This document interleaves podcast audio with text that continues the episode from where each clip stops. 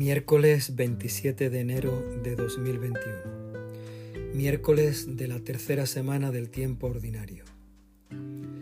El Evangelio de hoy se toma del capítulo 4 de San Marcos. Es la parábola del sembrador. En aquel tiempo Jesús se puso a enseñar otra vez junto al lago. Acudió un gentío tan enorme que tuvo que subirse a una barca. Se sentó y el gentío se quedó en la orilla les enseñó mucho rato en parábolas, como él solía enseñar. Escuchad, salió el sembrador a sembrar. Al sembrar algo cayó al borde del camino. Vinieron los pájaros y se lo comieron. Otro poco cayó en terreno pedregoso, donde apenas tenía tierra. Como la tierra no era profunda, brotó enseguida, pero en cuanto salió el sol se abrasó y por falta de raíz se secó. Otro poco cayó entre zarzas. Las zarzas crecieron, lo ahogaron y no dio, y no dio grano. El resto cayó en tierra buena. Nació, creció y dio grano. Y la cosecha fue del treinta o del sesenta o del ciento por uno. Y añadió, el que tenga oídos para oír que oiga. Cuando se quedó solo, los que estaban alrededor y los doce le preguntaban el sentido de las parábolas. Él les dijo, A vosotros se os ha comunicado los secretos del reino de Dios. En cambio a los de fuera todo se les presenta en parábolas, para que por más que miren no vean, por más que oigan no entiendan, no sea que se conviertan y los perdonen. Y añadió, ¿no entendéis esta parábola? Pues ¿cómo vais a entender las demás?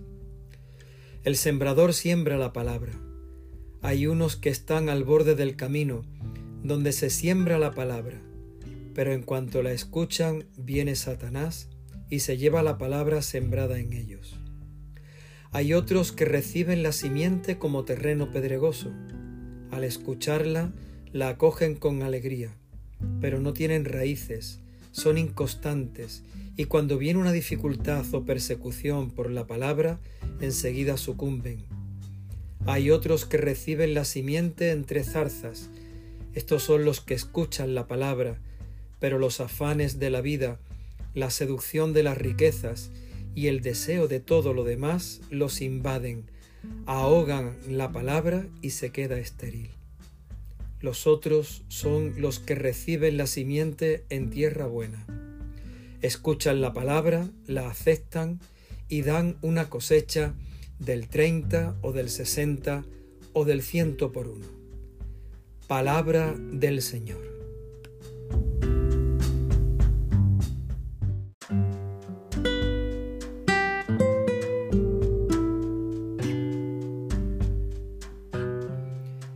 El Evangelio de hoy nos presenta a Jesús rodeado de mucha gente acudió un gentío enorme y él les enseñaba en parábolas. Jesús se acerca a la manera de entender, a la manera de, comprender de aquella gente y les va explicando con ejemplos sencillos todo en torno a la palabra de Dios. La parábola de hoy es el sembrador. Decía Jesús, salió el sembrador a sembrar iba tirando la semilla y una parte cayó al borde del camino, otra entre piedras, otra parte de la semilla cayó entre zarzas y una buena parte de la semilla cayó en tierra buena, donde creció y dio un fruto abundante.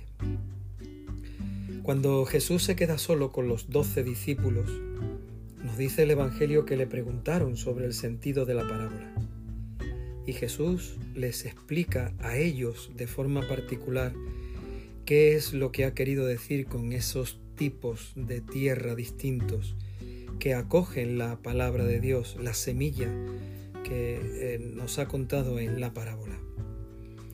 De alguna forma, de alguna manera, nos sentimos también nosotros afortunados y dichosos, porque somos como ese grupo de discípulos escogidos, ese grupo de discípulos cercanos al Señor que se atreven a preguntarle, desde la cercanía, desde la intimidad. Señor, explícanos también a nosotros la parábola.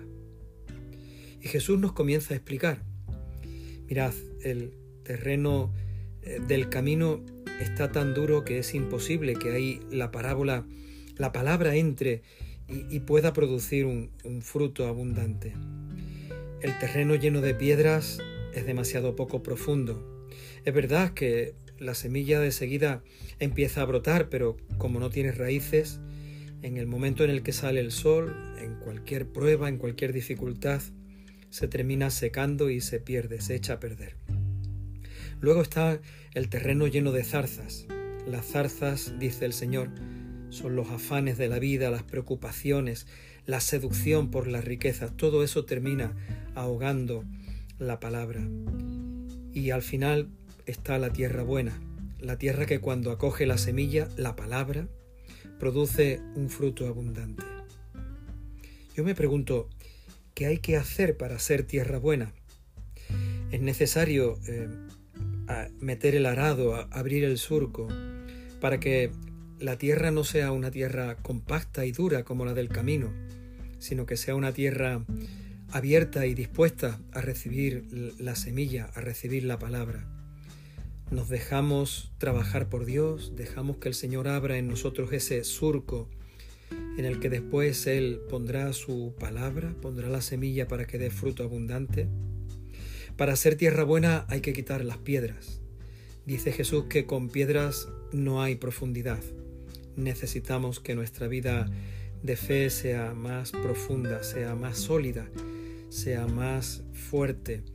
Necesitamos esta intimidad con el Señor de todos los días que permita que en la profundidad podamos escuchar la palabra y, dé en nosotros el fruto abundante echando unas raíces profundas que nos van a hacer firmes, fieles, seguidores de Jesucristo en los momentos de dificultad.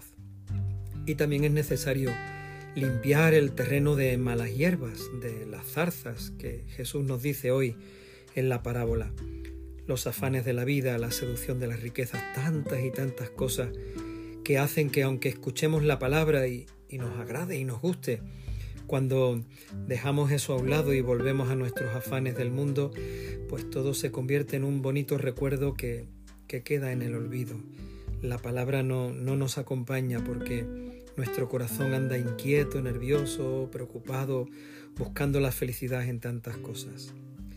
Tierra buena es aquella única tierra, aquel único corazón que está dispuesto a, a dejarse hacer por el Señor, a dejarse trabajar por Él y a dejarse llenar cada día de su palabra.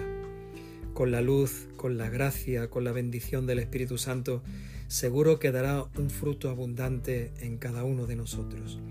Pidámosle al Señor que su Espíritu Santo se derrame con fuerza en cada uno y que nos haga tierra buena según su voluntad, tierra buena para acoger su palabra y para dar el fruto abundante que Él espera de nosotros.